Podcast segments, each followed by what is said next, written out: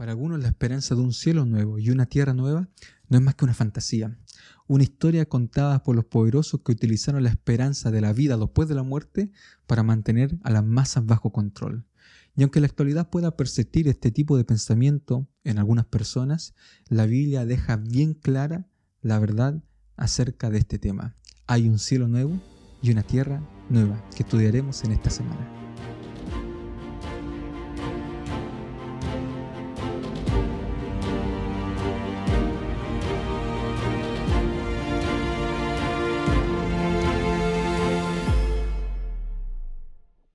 A todos, bienvenidos a Escuela Sabática Simple. Estamos ya culminando un año, estamos en la lección número 14 que se titula Yo hago nuevas todas las cosas.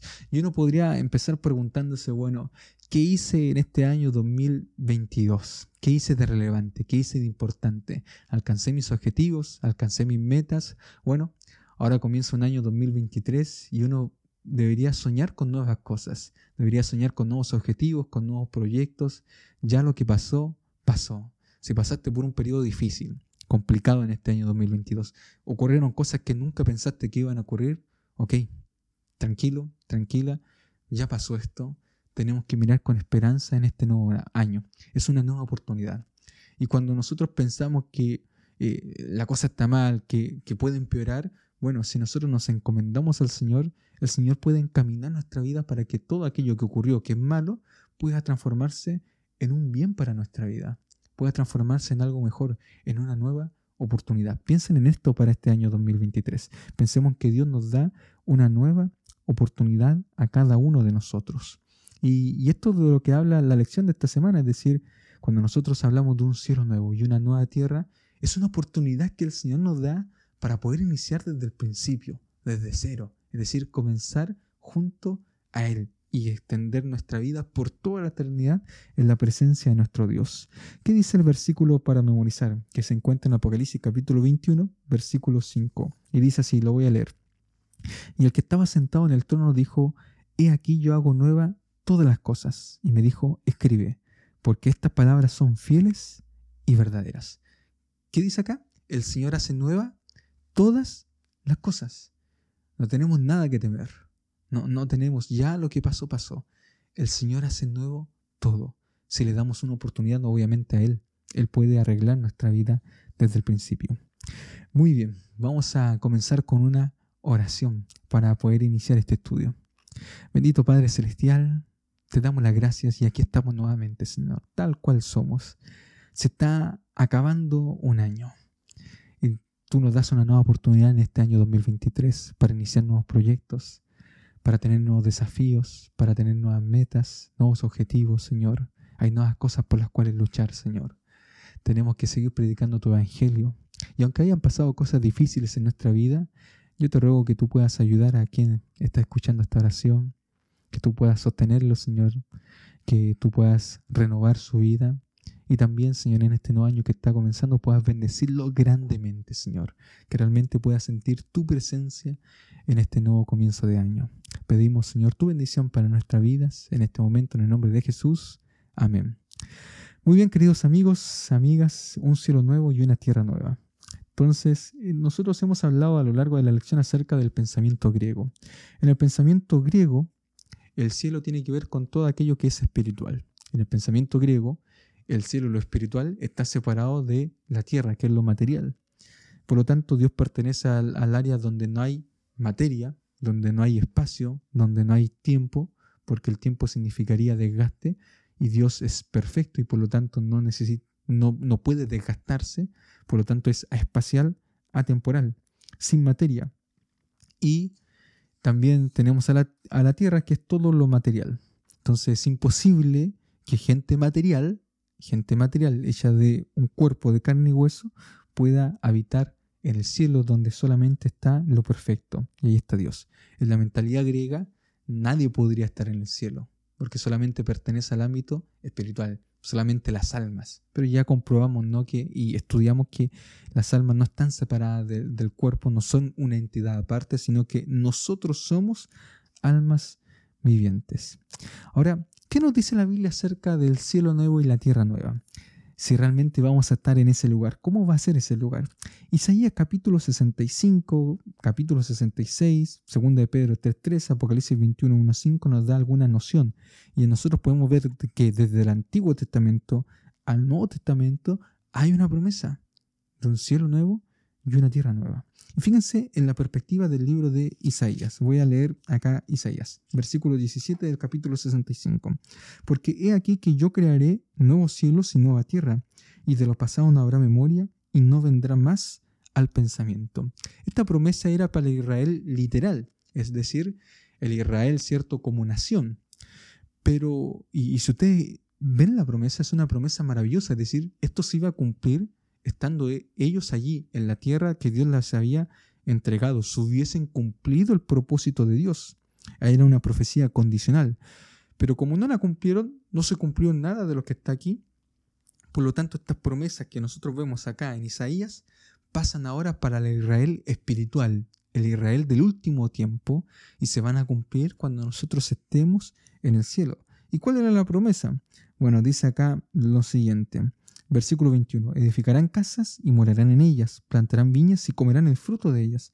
No edificarán para que otro habite, ni plantarán para que otro coma, porque según los días de los árboles serán los días de mi pueblo, y mis escogidos disfrutarán de las obras de sus manos.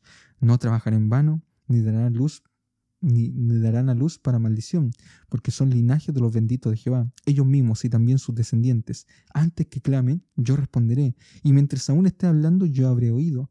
El lobo y el cordero serán apacentados juntos, el león comerá paja como el buey, y el polvo será el alimento de la serpiente. No afligirán ni harán mal. En todo mi santo monte Jehová lo ha dicho.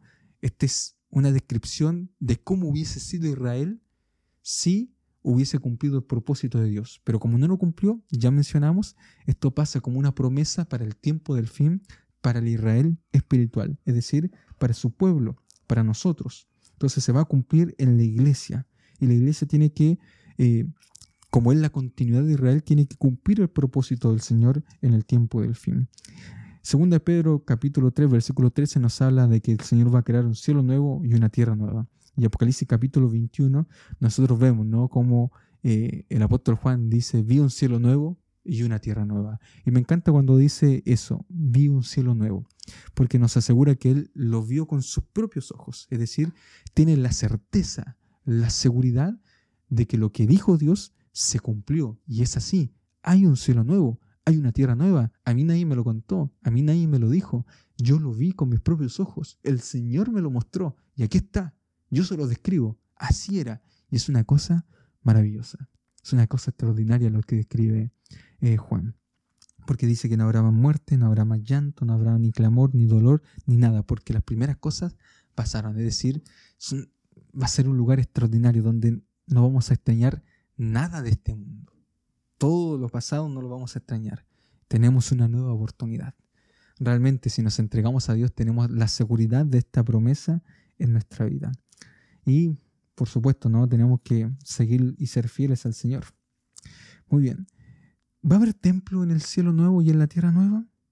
¿Va a existir el templo de Dios o será que el templo fue creado con un propósito definido y va a desaparecer? La lección nos mencionaba, ¿cierto?, este debate que siempre se produce eh, entre los teólogos y entre algunas personas que estudian la palabra del Señor. Entonces, eh, va a haber. Apocalipsis capítulo 7, versículo 9 al 15 nos dice que las personas servían en el templo. Los adoradores adoraban en el templo. Pero Apocalipsis 21, 3 y 22 nos dice que no vi, no vi allí templo. No hay templo porque Dios es el templo. Entonces, fijemos en lo que mencionaba la lección, que a mí me gustó bastante y me llamó bastante la atención. Mencionaba que el templo tiene una función específica. Antes de la caída del hombre, el templo tenía su función, que era el lugar de adoración al Señor, donde se le iba a adorar, donde se reúnen todas sus criaturas, todos los seres creados de este universo para adorar al Señor. Pero cuando el hombre cayó en pecado, el templo también comenzó a, cumplir otra función, que es el plan de salvación. Entonces por eso nosotros vemos en el santuario de la tierra que hay muebles que representan el plan de salvación, que el templo está dividido o el santuario está dividido en etapas, atrio, lugar santo, lugar santísimo, porque justamente nos va mostrando cómo se va cumpliendo este plan de salvación a lo largo de la historia. Pero una vez que ya todos nosotros seamos salvos y una vez que se termine el pecado, ¿qué va a pasar? Bueno, según Davidson, teólogo adventista, el al terminar el pecado, el templo volverá a su función original como lugar de adoración. Entonces los adoradores, adoradores seguirán usando el templo para reunirse en un encuentro especial con Dios. Apocalipsis, más que centrarse al final en el lugar de adoración, se centra en el objeto que recibe la adoración, es decir, Jesús.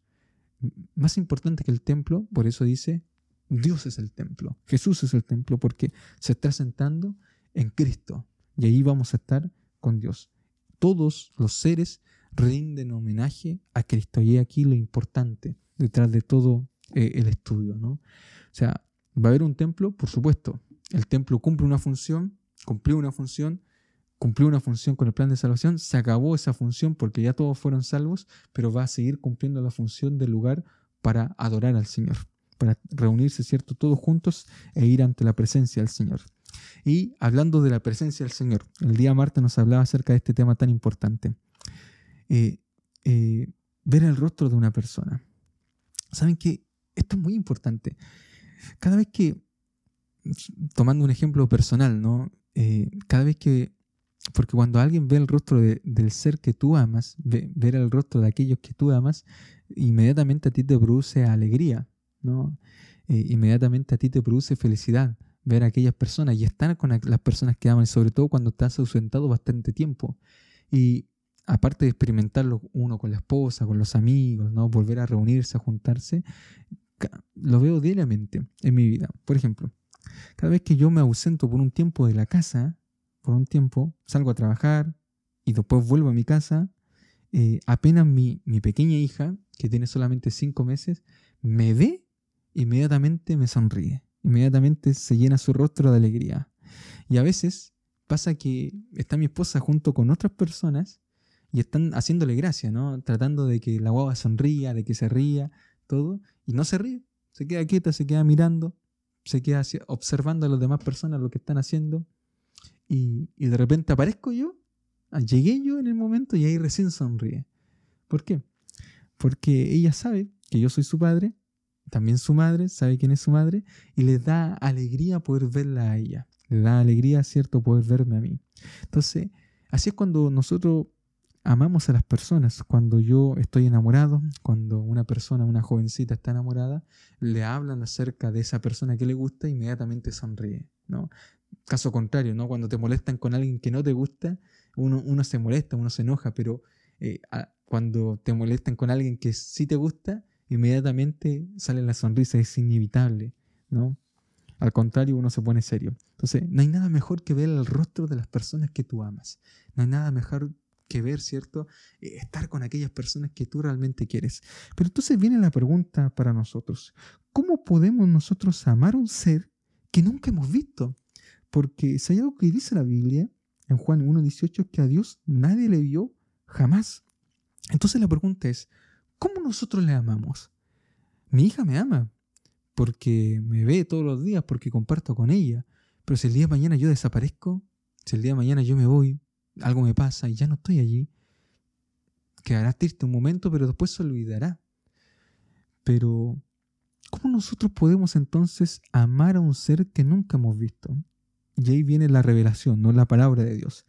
Amamos a Dios porque nos dejó su palabra y nos describió qué hizo Él por nosotros, qué hace Él por nosotros y qué hará por cada uno de nosotros. Por eso ese amor impresiona mi corazón y me muestra a mí que Dios vino al mundo para salvarme exclusivamente a mí, salvar a todos los pecadores. Aquí está, A través de la revelación nosotros podemos conocer a Dios, pero aún así nunca hemos visto su rostro. Aún así nadie ha visto a Dios. Pero va a llegar el momento en que vamos a ver el rostro de Dios. Bueno, por el pecado no podemos verlo, es decir, desapareceríamos inmediatamente ante la presencia del Señor, porque es fuego consumidor y nosotros somos seres pecadores. No podemos estar ante la presencia de un Dios todopoderoso. Pero la Biblia nos deja claro quiénes van a ver el rostro de Dios y algún día nosotros lo vamos a ver. Mateo capítulo 5, versículo 8 nos dice, bienaventurados los limpios de corazón, porque ellos verán a Dios. 1 Juan 3, 2 y 3 lo veremos tal como Él es. Apocalipsis 22, versículos 3 y 4 nos dice que verán su rostro. Entonces va a llegar el momento donde nosotros vamos a ver el rostro de Dios. Pero ¿cuál es la condición para ver el rostro de Dios? Bueno, Mateo nos dice que los limpios de corazón van a ver el rostro de Dios. Y ahí nosotros tenemos que también, ¿cierto?, dejar que Dios obre en nuestra vida. Dejar que el Señor transforme nuestra mente, nuestro corazón, todo nuestro ser, porque yo anhelo ver el rostro del Señor. Anhelo ver el rostro de mi Salvador. Quiero ver a aquella persona que tanto amo. Bueno, sigamos avanzando.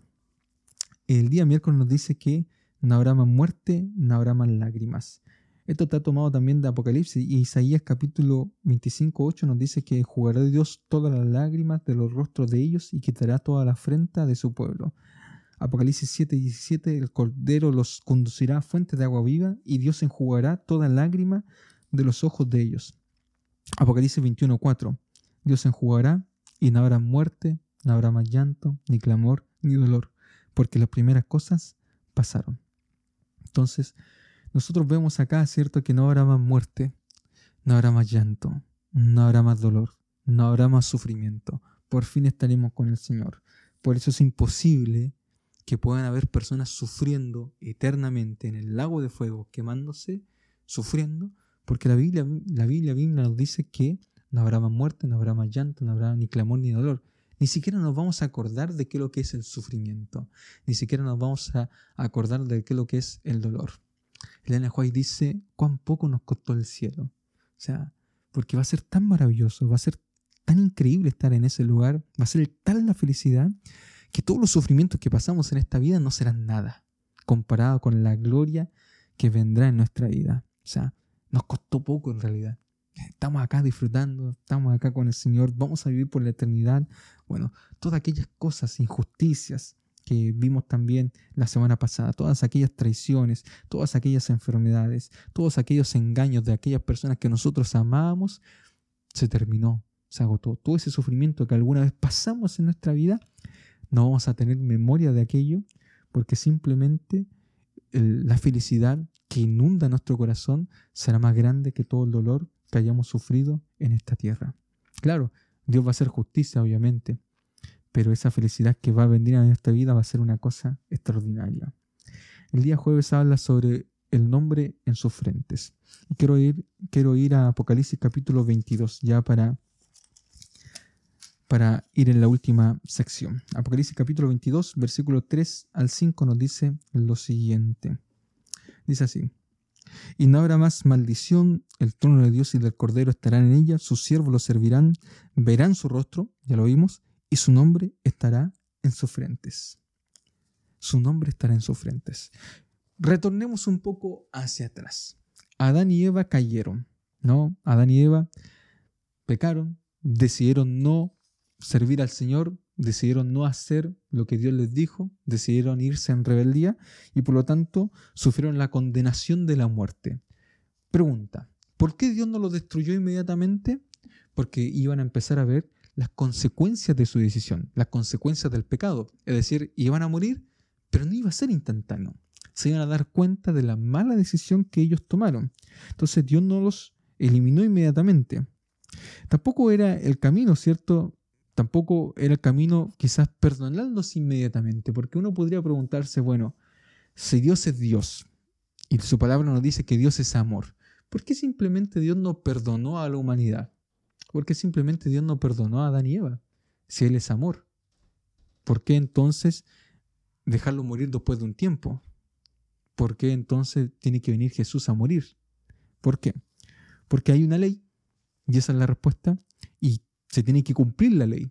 Y la ley dice que aquel que trangue del mandamiento tiene que morir. La paga del pecado es la muerte. Pero entonces ahí toma relevancia el plan de salvación. Por eso Dios envió a su Hijo, porque murió la muerte que nosotros merecíamos morir. Entonces, desde ese momento, desde que Cristo muere por cada uno de nosotros, nosotros ahora podemos apropiarnos de su muerte para beneficio nuestro es decir, tomar su justicia. Porque Dios dice, bueno, ok, Jesús murió, Él pagó el pecado, Él pagó el precio. pero ahora cierto, yo tengo que revestirme de su sangre.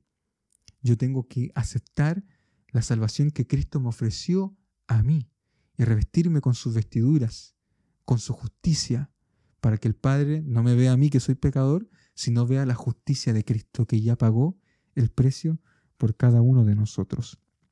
Entonces, la cuestión es, ¿cómo yo me apropio de esa justicia? ¿Cómo yo me hago poseedor de aquella justicia?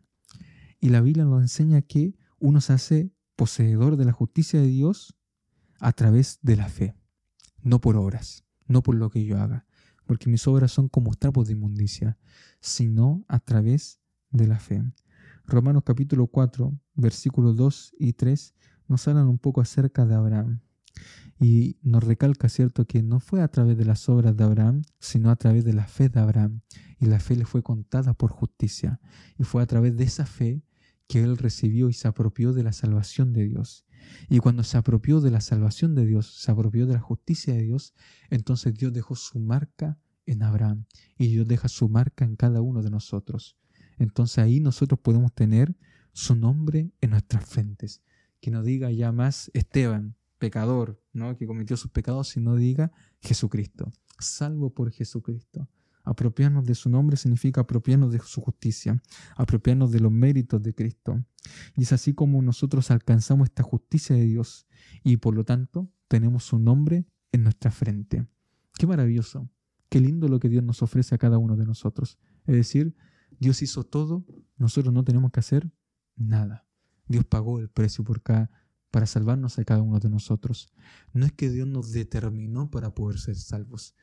Y ahí se echa por tierra la teoría de la predestinación, ¿no? De que Dios predestinó a algunos para salvación y otros para perdición. No, porque Cristo murió por todos.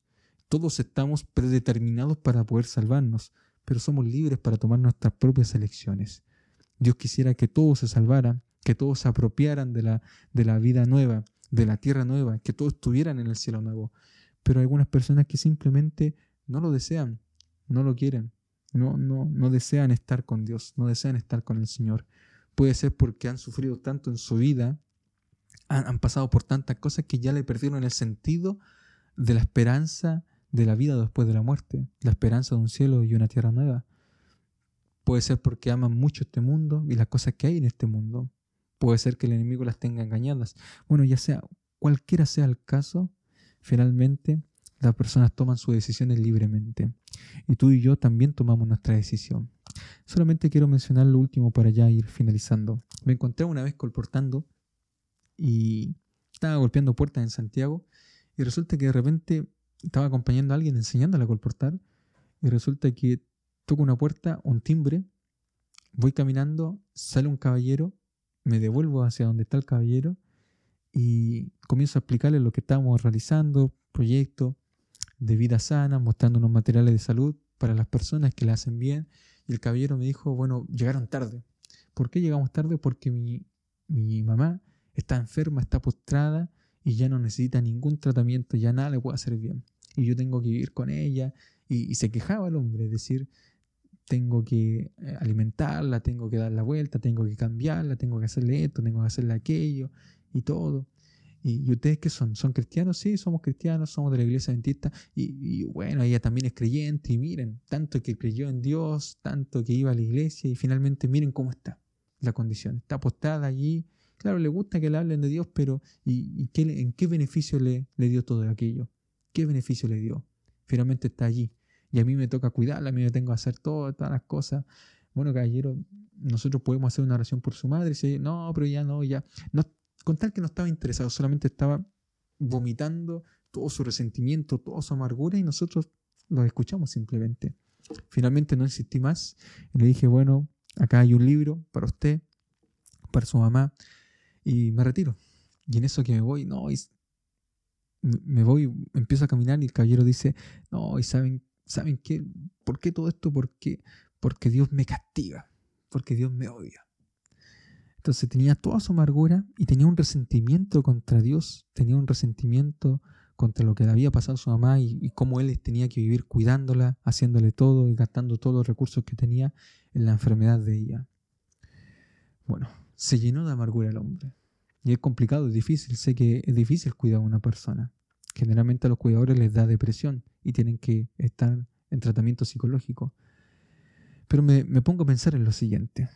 El hombre vomitó tanta amargura y yo le dije al hombre, bueno, finalmente eh, lo único que nos queda a nosotros cuando perdemos todo es Dios y en Dios tenemos la esperanza de una vida eterna. La madre de él, como creyente y se había entregado a él, ya tenía como demencia senil la señora, lo había hecho de corazón y va a recibir su recompensa, cielo nuevo y una tierra nueva. Pero el hijo no podía comprender todo esto. Quería disfrutar los sufrimientos de este mundo, el dolor de este mundo, eh, el cansancio de este mundo lo tenía agobiado. Y en vez de buscar refugio en el Señor, provocaba resentimiento en Dios. Cada uno tomó su elección libre. Una madre que finalmente va a recibir una recompensa eterna, un hijo que finalmente puede llegar a perderse. Yo no sé qué habrá pasado con él finalmente. Allí quedó el libro para poder darle testimonio, pero a lo que quiero ir es que nosotros elegimos cómo vamos a tomar esta vida.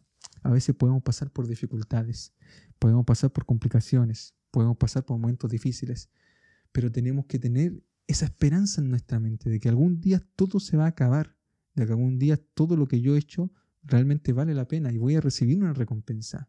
De que realmente a pesar de que esté yo en mi casa por una enfermedad de un familiar allí y tenga que pasar los tiempos, los años, todo va a recibir su recompensa. Y cuando estemos en el cielo, ahí vamos a disfrutar. Y como ya mencioné, va a ser tan maravilloso el lugar que uno va a exclamar, bueno, tan poco nos costó estar en este lugar. Realmente no pasamos por nada. Realmente fue un regalo de Dios. Y espero que tú lo puedas aceptar. Y espero que te puedas apropiar de la salvación a través de la fe. Que Dios te bendiga, que tengas un buen 2023, un buen comienzo de año, que el Señor te acompañe grandemente. Un abrazo. Nos estamos viendo en el próximo año para las siguientes lecciones.